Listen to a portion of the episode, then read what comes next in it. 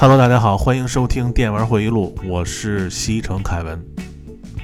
呃，今天咱们接着上期啊，还继续聊街机。呃，上期呢，我说到我上中学的时候，呃，我们班有一个同学，呃，因为他特别会玩这个街机的名将，然后选的四个人呢，任选一个他都可以一臂通关。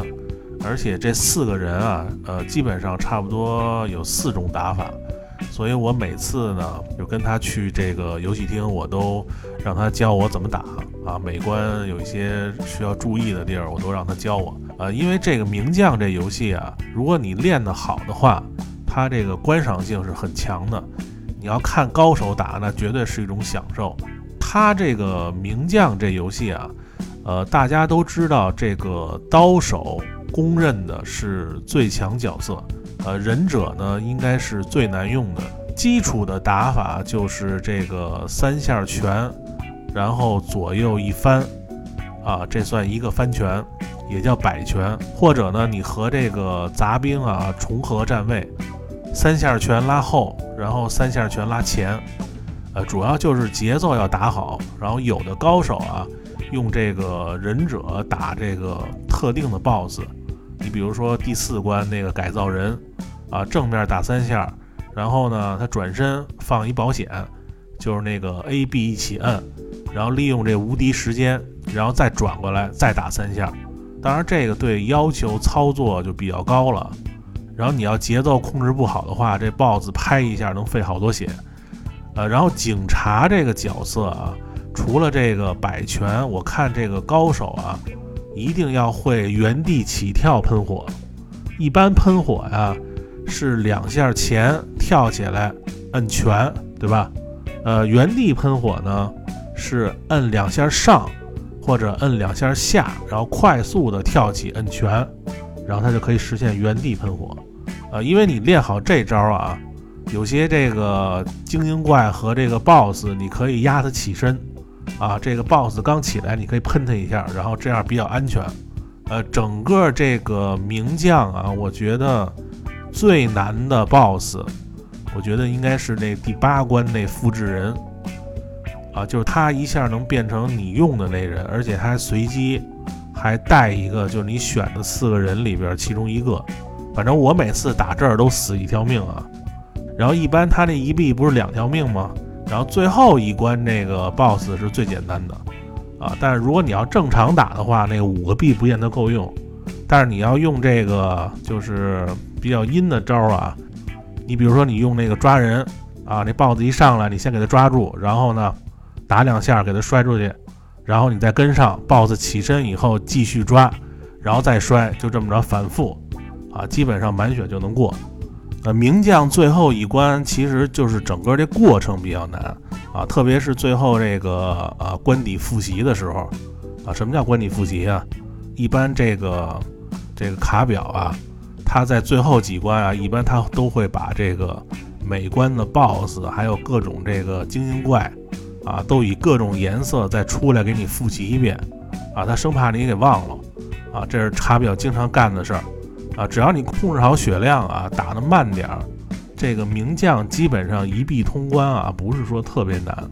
而且这个街机游戏啊，就是任何的街机游戏，你只要能一臂通关，感觉特别有成就感。我不知道大家是不是这么觉得啊？反正我玩街机是从来不接币啊，就打一个币啊，死了重新来啊。这点儿我觉得和家用机感觉还是不太一样。然后名将这游戏啊，咱们再多说两句啊，因为它还有好多这个隐藏的秘技和彩蛋。你比如说最早，呃，我记得好像是电软那杂志说过啊，这名将就是游戏过程中，它不是有一个那倒计时的时间吗？如果这时间到零的时候，你不断的摁拳，你这个人物是不会死的。通常这时间要到零的话，你这个人物不管你有多少血，就一下就死了啊！但是你要是不断的摁拳，这点是验证过的啊，这个是不会死的。但是只要你停止摁拳的话，你这一命一下就死。反正这个是一个非常没用的一个这个彩蛋啊啊！因为你要摁拳的话，你你也走不了，对吧？你只能在这儿干摁还有一个就是双人合作过关的时候，然后到 BOSS 那块儿啊，其中有一个人抓住这 BOSS，然后两个人同时摁拳打一下这 BOSS，这 BOSS 直接秒杀啊，这个也是真的啊。因为有的时候你在这游戏厅啊，可能突然会听见俩人大喊，要是把这 BOSS 给秒了，其实就是偶然这俩人无意间打出这么一个秒杀来。呃，但是我试过，好像是第三关、第四关，还有那个复制人是好像秒不了的。然后第一关、第二关，还有最后一关，哎，这些 BOSS 还都都可以。然后这可能也是一 bug。然后还有大家都知道的啊，就是第四关过了以后。它有一段那冲浪的奖励关，然后一出来，然后你拉后摁跳，能一直悬空往前走，对吧？这个一般大家都知道。然后你要往那个右下角呢，就是站着，就没有人打你。你看，凡是这越经典的这个街机游戏啊，它这里边隐藏的这彩蛋越多。然后咱们接着说这个游戏厅啊，然后后来呢，我们院的孩子啊，就发现这个西单劝业场。啊，那块有一个游戏厅，大概是九三年吧。然后那个游戏厅当时是在这个西单北大街东侧。然后那个时候呢，还叫西单百花市场，啊，非常的热闹，卖什么都有。当时这百花市场啊，是西单商业区的一个标志。然后那游戏厅就在这个百花市场里面，啊，非常大，街机数量也非常多。然后这个游戏厅的等级啊，五颗星。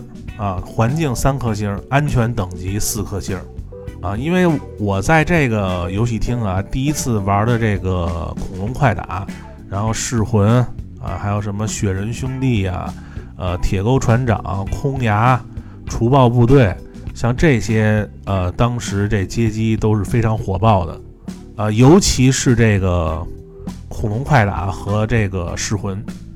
这个卡表四大街机过关游戏，啊，四大黄血街机过关游戏，呃，都是什么呀？一个是快打旋风，啊，一个是名将，还有一个街机三国二，还有一个就是恐龙快打。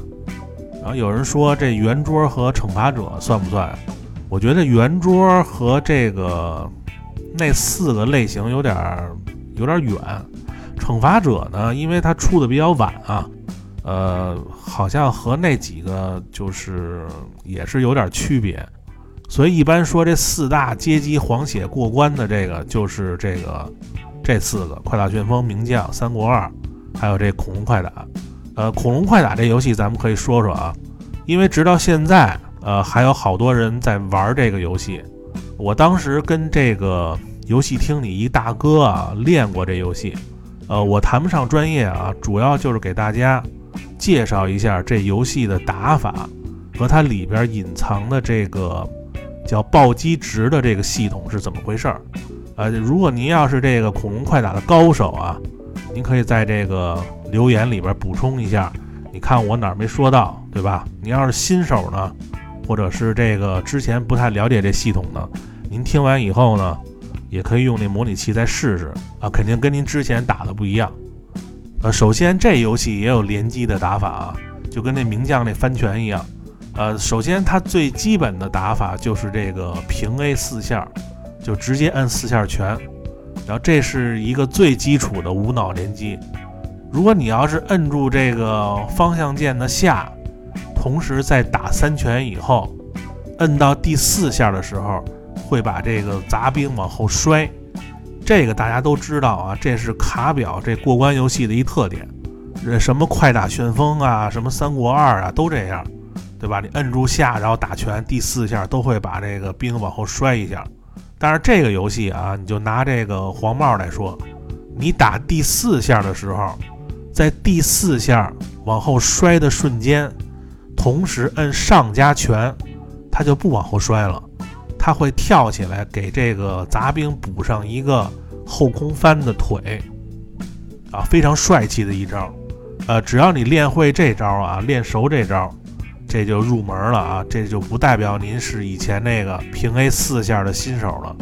然后这套连招呢，咱们就管它叫初级连招，啊，就是呃，摁住下打四下啊，到第四下的时候摁上加拳，然后再高级的一点打法啊，就是两下拳啊，然后后拉，再打两下空拳，摁的一定要快啊，然后再前拉，再打刚才那个初级连招，然后这是一套中级的这个连招啊，等于是前面加了一个翻拳，然后呢再加这个初级连招，然后你要想再打高级一点的话，就等于在这个中级连招再翻一次拳。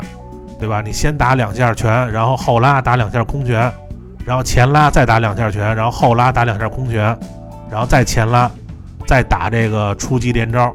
呃，一套下来正好，你要是打敌人的话，一管血肯定能打没。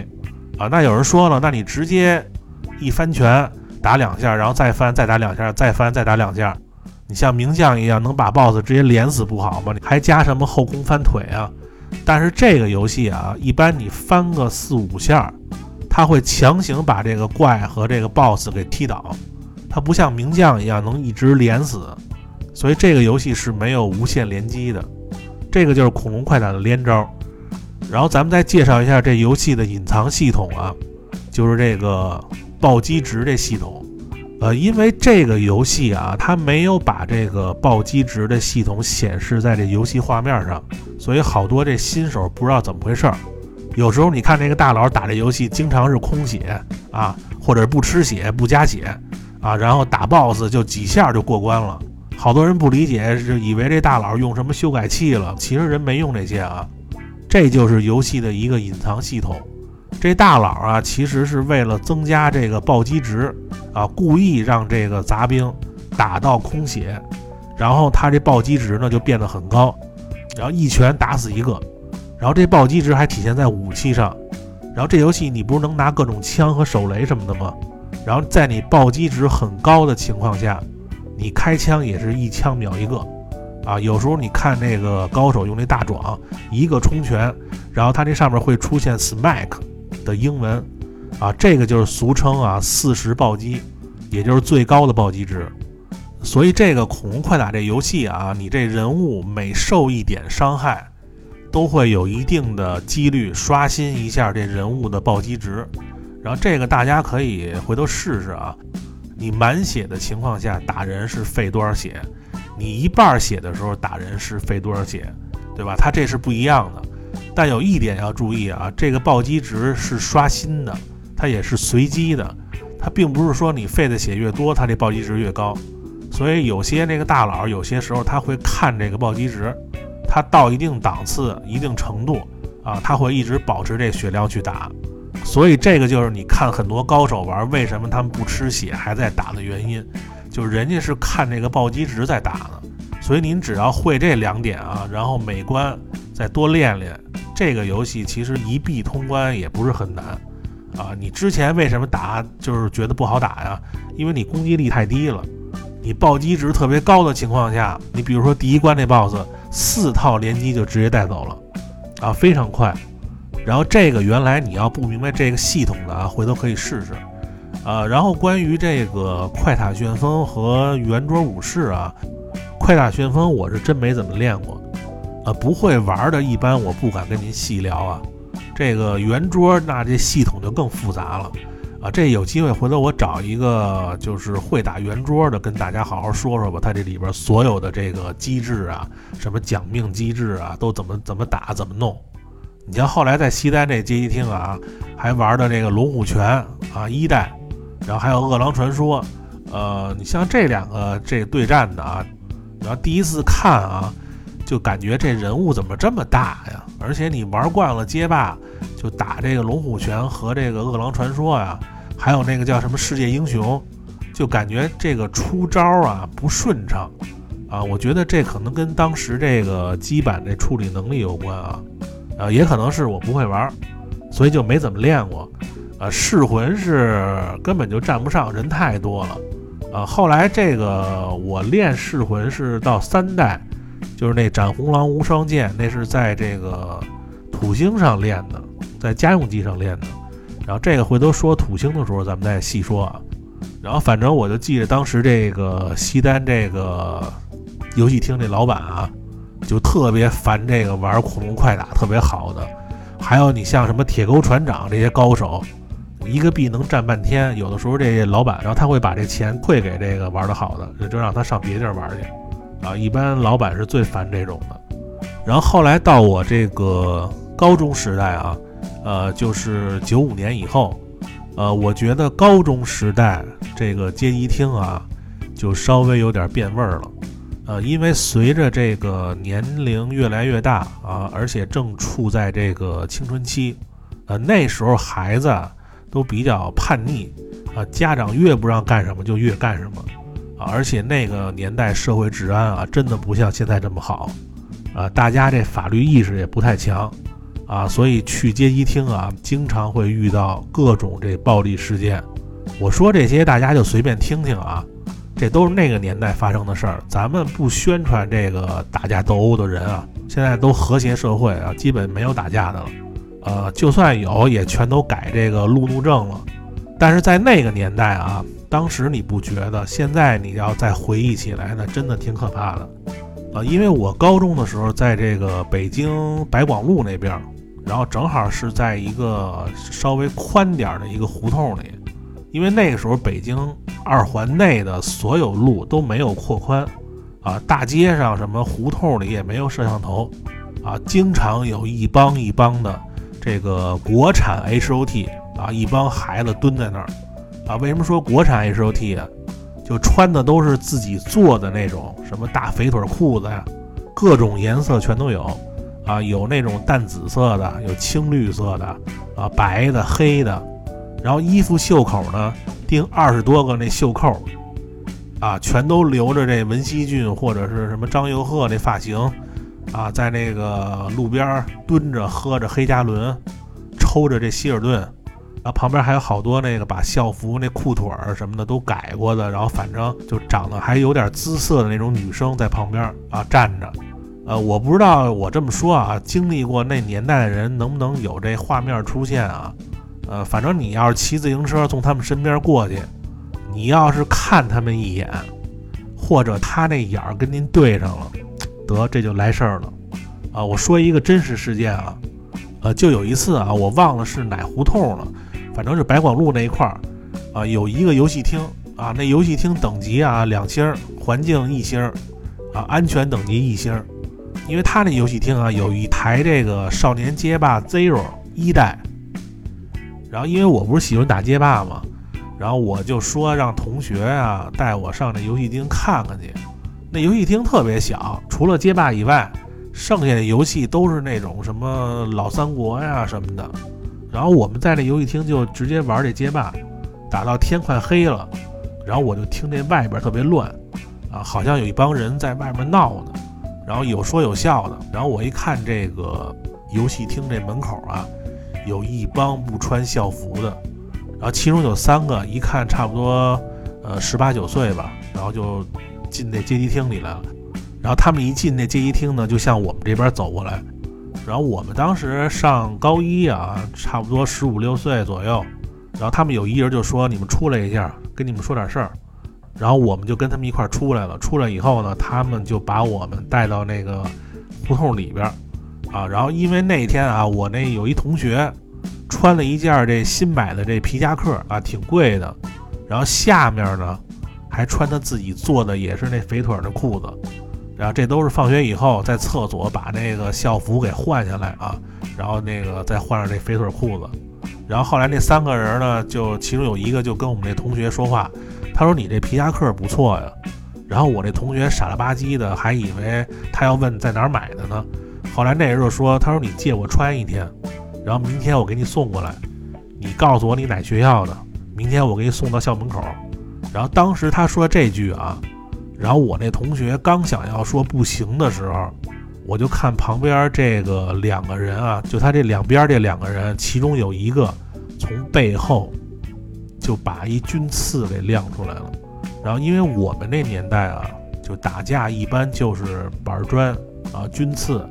什么铁棍儿啊，都是那个文革留下来的，或者是在那个什么胡同里，然后旧货市场淘来的军刺。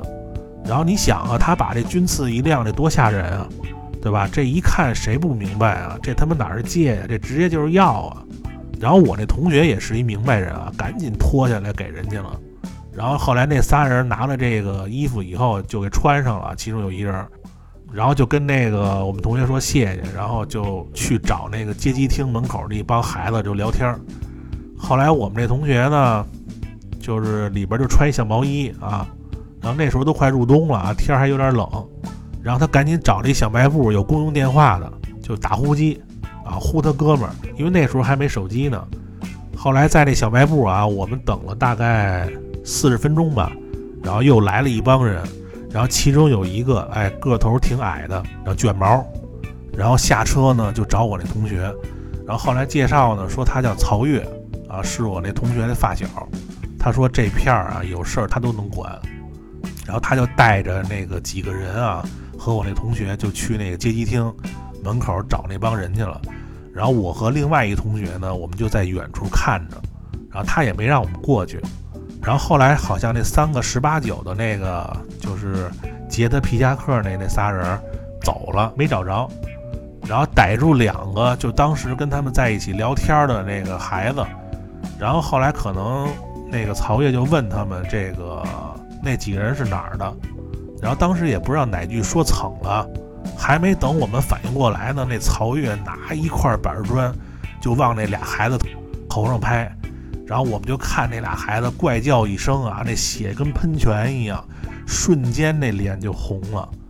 然后那是我第一次就见人打架出这么多血，然后这当时我们真的是害怕了。然后这曹越非常淡定啊，然后过来就让我们先回去，说明天下午那个学校门口他把那皮夹克给我那同学送回来。然后第二天一放学呢，那个那曹越还真的拿着我们同学那皮夹克给他送过来了。然后后来我们同学就请他在旁边那拉面馆喝点酒，吃点东西，然后就问那个这怎么要的这个皮夹克。然后后来我才知道啊，这曹越为什么这么厉害啊？啊，他们家有一老邻居啊，原来是北京宣武区的一大哥，叫杜云坡，啊，都管他叫杜仔儿。可能北京的应该都听过这人啊。反正那个时候，宣武的流氓一听杜仔这个名儿都肝颤，因为他好像七十年代就是北京一顽主了。九六年严打之前啊，有一次这南城和北城啊大战，就是这老杜给弹劾的。但是你们别听这个网上那帮人胡逼宣传啊，什么黑帮教父，呃，北京就没有黑社会啊。然后他们都是这个就是各区的顽主。我听曹越说，人就住那个宣武区陶然亭公园那边，啊，就是资历比较老，比较有面儿啊，混得比较早。然后真正狠的下手狠的，都是他下边那帮人。然后曹越呢，从小在那一片儿啊，也是经常刷很多副本啊，实战经验非常丰富。然后昨天他问那俩孩子，后来找着这个就是劫皮夹克这帮人，然后提了几个人名，然后后来人家把衣服就还给他了。啊，反正这哥们儿当时给我印象非常深啊，这个小矮个儿，也就差不多一米六八到一米七左右吧，但是打架手太他妈黑了。然后我每次说这个，肯定有人该问了啊，都见红了，怎么不报警啊？还能大摇大摆的找我们来？我跟您说啊，您可以问问去，那个年代啊，打架除非是几十人、上百人，或者是打死人了，会有警察出动。一般你要被啐个什么酒瓶或者扎一刀，不只要不是要害啊，一般没人报警，人打完就跑，你街上也没摄像头，根本找不着。还有那更黑的，拿一口袋往你头上一蒙，一顿打，你起来之后都不知道谁打的。而且一般打架大街上没人管，所以一般小伤啊，一般没有报警的。你像我们同学啊，在那胡同里边老招事儿。然后就是成天的被人啐俩酒瓶子，然后第二天头上绑一绑兜就来上课来了，都这样。还有你看那电影《老炮儿》，那冯小刚演的那个一出了事儿，啊，一般都是自己先盘道，对吧？然后再找这朋友、找兄弟把这事儿给了了。但是你要说现在这年代啊，你要遇到这种事儿，那必须得报警啊，这是最好的处理方法。所以这年代不一样啊，反正我就说啊，在当时这街机厅啊，真的是这里外都非常乱。你经常去街机厅玩的，哪个没打过架呀？对不对？呃，咱们接着说啊，呃，自从我买了这个超任以后，啊，我我经常去这个北京西四那边烤盘，啊，因为我的 3DO、PS、土星都是在西四那边那游戏店买的，呃，因为老去西四啊，所以跟这个当时西四很多开这个游戏店的老板，然后我都比较熟，啊，我经常去一个店啊，那老板那名字挺特别的，叫修东海。啊，当时比我大个七八岁吧，啊，我不知道有没有跟我同岁的啊，北京的哥们儿啊，记不记得？反正这老板干得非常早，因为我老去他那儿烤盘啊，然后一来二去就成朋友了。然后那老板呢，特别喜欢打台球，然后等上高中以后啊，然后有时候我们俩老去那西四那边台球厅打台球去。然后他那店有一个经常帮他看摊的一胖子叫鲁一，然后他们家在这个新街口南大街。啊，百花深处那胡同里边，啊，然后他们家有一台那 NEO、GEO 那个那游戏机，啊，然后就一个游戏啊，就是那个《噬魂三》，啊，斩红狼无双剑，啊，我经常上他们家跟他切这个《噬魂三》去，然后当时他玩噬魂玩的不错，呃，我呢就会用一个人，就是那牙神幻十郎，其实牙神幻十郎那招啊，其实都是街霸的那些招，还有八神的那些什么搓法。然后后来他呢带我去的这个小西天游戏厅，然后等于从他们家过这北二环，啊，在这个中影电影院小西天店旁边儿，啊，他说这里边是北京高手云集的地儿，啊，他说你不是喜欢打街霸吗？然后这里边好多高手呢，啊，这个小西天游戏厅啊，街机等级五颗星，啊，这个环境三星，安全三星。啊，我记得小西天儿这个游戏厅好像是长条的，然后你看那个街机的这个种类啊，这老板肯定就是特别懂的那个那种老板。除了卡表 S N K 那些名作，什么各种飞机类的、桌面类的，然后最早《三国战记》好像也第一次在那儿看的。然后那个游戏厅的印象就是人特多啊，我基本都是这个周末去那儿啊，中午在那个附近吃饭。然后我记得那块有一家包子做的特别好吃，然后吃完中午饭再玩一下午，啊，虽然那年代啊都说这个小西天很乱，然后当时是这北京北部流氓的聚集地，啊，但是那街机厅还挺不错的啊，呃，凡是去那个小西天玩的，都是这个纯打游戏去的，反正我去了这么多次啊，没遇到过什么什么打架呀或者是招事儿的。呃，但是就是道儿有点远啊，啊，有的时候骑山地车从家到那儿啊，来回一趟，这道儿可真不近。然后后来我和这院里的发小啊，发现这个西便门桥下啊有一家叫云天游戏厅，啊，这就比较近了啊。然后之后就老去云天了，就不怎么去小西天了。啊，这云天游戏厅啊，呃，街机等级五星啊，环境四星，安全两星。啊，这个游戏厅啊，应该在北京应该是非常非常有名的。首先，这游戏厅非常大，啊，街机数量也非常多。然后它这里边还有好多日本原装的那街机。后来这个我记得这街机厅里边还有网吧，因为它这地儿特别大。我记得那时候大学暑假回来，啊，都上这儿打那 CS、红警、星际还有三角洲这些游戏。因为它这地儿特别大，所以这个打击环境啊，比那种胡同里强太多了。然后 S N K 新出的这个合金弹头啊，拳皇九七卡表的这个龙与地下城，什么异形大战铁血战士、惩罚者、彩晶的一九四五系列啊，反正基本上这个一般游戏厅有的，他那儿全都有。然后因为那个时候啊，我已经买这个 P S 和土星了。然后你玩的多了，看的多了，所以对这个街机这游戏这画面啊就无所谓了，不像原来那时候感觉这街机画面跟神一样存在。呃，反正那个游戏厅打游戏是真爽啊，有的时候人少的时候啊，这一排都没人玩啊，也不像这个小街机厅里边后边围一大帮人。然后我在云天练的最多的就是拳皇九七。呃，因为拳皇这游戏啊，我排这十大游戏其中一个，其实就是说九七和九八。呃，拳皇我是从九五开始玩的，九五当时买的是这个土星的啊，带一盘加速卡。我觉得这个历代拳皇啊，九五的封面是最帅的。然后他那封面就是那个草志京一只手挡住半边脸，大家可以看本期这个文案图啊。我九七最喜欢用的阵容就是克拉克、呃玛丽和八神，啊，或者是克拉克、大门和八神。呃，今天这期拳皇就不细聊了啊，呃，回头单做一期吧。然后我觉得这个一句话两句话真说不完。然后接着说这云天游戏厅啊，因为我老去啊，我在里边认识一个就是玩街机的一女孩，然后因为那女孩呢俩腿啊就又细又直，跟筷子一样，所以街机厅那里边人都管她叫十一，因为她也玩九七，然后是附近一个外事学校的学生，一看他们那校服就不一样啊，就跟我们那个高中就不一样，因为那时候外事学校的学生啊，那那校服都特漂亮。尤其女生那校服啊，有点那个日本 J.K. 那意思。然后我经常看他在那儿打九七啊，然后故意呢我就跟他对战，然后时间一长呢，我们俩就认识了，然后关系也比较暧昧啊。然后那时候我那个郭富城那个小盖中分也改成那个韩式的，就是更长的那种中分了啊，更顺溜了。然后为这发型，我天天早上起来翻学校墙进学校啊，躲那个门口那傻逼教导主任，他妈检查发型。然后加上那时候我这个年轻瘦啊，也帅。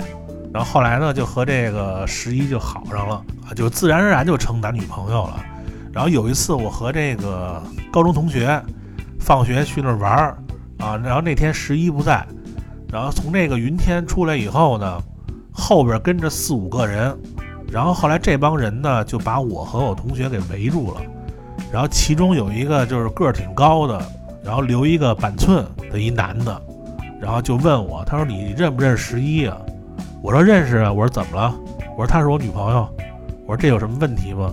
我那话还没说完呢，我就不知道是什么东西啊，突然往我这砍过来了，应该是一根铁棍儿啊。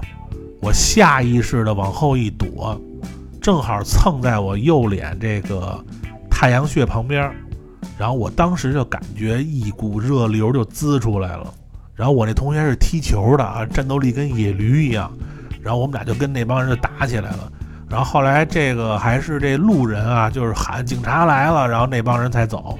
后来我那同学啊，就打一车就把我送到那宣武医院啊，缝了多少针我忘了啊。然后现在那脸上那块儿啊。还有一条小疤痕，这事儿后来我怎么跟家里人就编故事，这就不细说了啊。呃，因为那时候为女朋友打架的事儿太多了，然后我就怕这孙子以后还来找我来。后来我呢就找我表哥，然后就是上期我说玩乐队那个，然后后来他呢又找人，然后最后托这个北京马甸那片儿有俩大哥啊，名字我就不在这儿提了啊。然后这俩是兄弟啊，然后那个他们当时在这个北京啊，开了一个特别牛叉的一连锁烤鸭店啊，就是他们俩开的。他那弟弟路子非常豪横啊，然后最后也是找人就找到这个板寸了。然后这人呢叫帅凯，然后那片人呢都管他叫帅哥，是一工读学校出来的。然后他一直追那十一，然后追呢那个十一没同意，然后丫又特烦。然后他老跟着这十一，后来在那个街机厅，他老看我跟他挺好的，所以就带一帮人准备教训我一下。然后就这点事儿，后来那大哥好像找人是把他打了还是怎么着，这这也不重要了啊。反正我这打也是挨了。然后以后呢就没在这个云天遇到过这人。啊，毕竟咱们还是那种老实孩子啊，不是外边那种惹事儿的。然后后来这个这板寸也不招这十一了。然后我跟这女孩后来上大学以后啊，因为我出国，后来就就分手了，啊，这这就不提了啊，这回头我媳妇儿听完这节目就该抽风了。然后所以我就说啊，这个这政府取缔这个私人游戏厅，还是有一定道理的。你说我去那儿打个街霸挨人打啊，泡个妞还有人惦记。当然现在这事儿啊，你要听起来可能觉得挺幼稚的，但是当年这些事儿。你要想起来，那真挺危险的。当时以前打架下手，那真的狠啊！那些各个学校门口啊、胡同里打架斗殴的，真太多了。相比现在北京这治安啊，比原来强太多了。呃，然后咱们继续聊这街机厅啊。有时候我一说这话题啊，就把这主题给带偏了。然后后来北京这个宣武门那块儿开了一家非常牛叉的游戏厅，呃，有一首歌啊叫这个《宣武永存》，然后它这里边有一句歌词啊，然后是记得打小玩的地儿并不多，一说游戏机就先奔西马特。然后他说的这个西马特，就是北京菜市口十字路口。那儿的西马特游戏厅，呃，这个游戏厅可以说只要是宣武的啊，全都知道。啊，街机等级五颗星啊，环境四颗星，安全四颗星。啊，他这街机厅里边啊，什么雷电呀、合金弹头啊，什么名将三国啊，拳皇街霸。而且这个呃，这个具体街机啊，到那个年代就不说什么了啊。而且他这里边西马特为什么人多呀？他这里边打街霸的人特别多，我在那儿跟人对打也都是这个受益匪浅啊，这个水平提升特别多。呃，后来这个旁边那个搜狗庄胜，他这个六层有一个电子游戏城，啊，俗称这个庄胜倍儿厅，这也比较有名啊。不过后来啊，你像这种什么购物商场这个开的这个，你像什么西单华为八楼。虽然街机多啊，但是不是原来那街机厅的味道了。然后增加了一堆这个抓娃娃机、什么跳舞机、各种赛车、摩托车、什么投篮的。后来慢慢就变成情侣约会的地儿了。但是这个华为八楼啊和这个西单七十七街酷虎，呃，打拳皇的高手是真的多。我觉得当时这个北京玩拳皇的都应该去过这华为八楼，在这表演过。啊，然后这个币啊也是越来越贵，从这个一块一个，后来到两块一个啊。不过游戏厅这个管理和环境啊也都越来越好啊，但是你再也玩不出以前那个胡同里那个野街机厅的味儿了。所以这些街机厅啊，我就不给他们打分了啊。然后街机这话题啊，咱们暂时先说到这儿啊。呃，反正我说的这些街机厅啊，都是我经常去的，因为北京太大了，那好的游戏厅太多了。你像这个东城啊，王府井那个世嘉游戏厅啊，那 VR 战士二那真人打枪的疯狗啊，石榴街霸，然后这些街机都是当时西城里玩不到的。所以我说这些呀，主要就是带大家啊，再回忆一下当年和这个小伙伴一块儿去游戏厅玩的那些日子。然后没事儿您呢，再弄个街机模拟器，再玩玩当年这些游戏啊，再怀旧一下。啊，然后我做这期节目的目的也就达到了。呃，下几期啊，我准备再做几个新的专题。你比如说三八六啊，四八六，电脑时代啊，考 DOS 游戏啊，当时的一些故事，这个好像还真没什么人说过。然后还有就是我从小玩的那些，你像变形金刚啊，还有以前买的那些进口玩具啊，我到现在都留着呢。一直到现在玩的这些手办啊，什么雕像、高达、战锤这些玩具模型，呃，咱们做这么一专题。还有就是因为日本这个秋叶原我特别熟啊，我想给大家来一期这个日本秋叶原每家店的介绍。因为我看了好多这视频啊，这个介绍秋叶原的，好多都是现在在日本的留学生。啊，他们好像对这手办和雕像不是真的懂啊，好多也都是简单的介绍一下，或者是呃抓个娃娃什么的。因为我每次去日本，我都住在这个秋叶原电器街这旁边的酒店，啊，基本上每家店我都研究过，包括秋叶原好多隐藏的店，啊，咱们来这么一专题。反正您要对这些感兴趣啊，点关注订阅啊，这就完事儿了。我一定把这个最真实的感受和想法分享给各位啊。那么这期呢，感谢大家收听，咱们下期见，拜拜。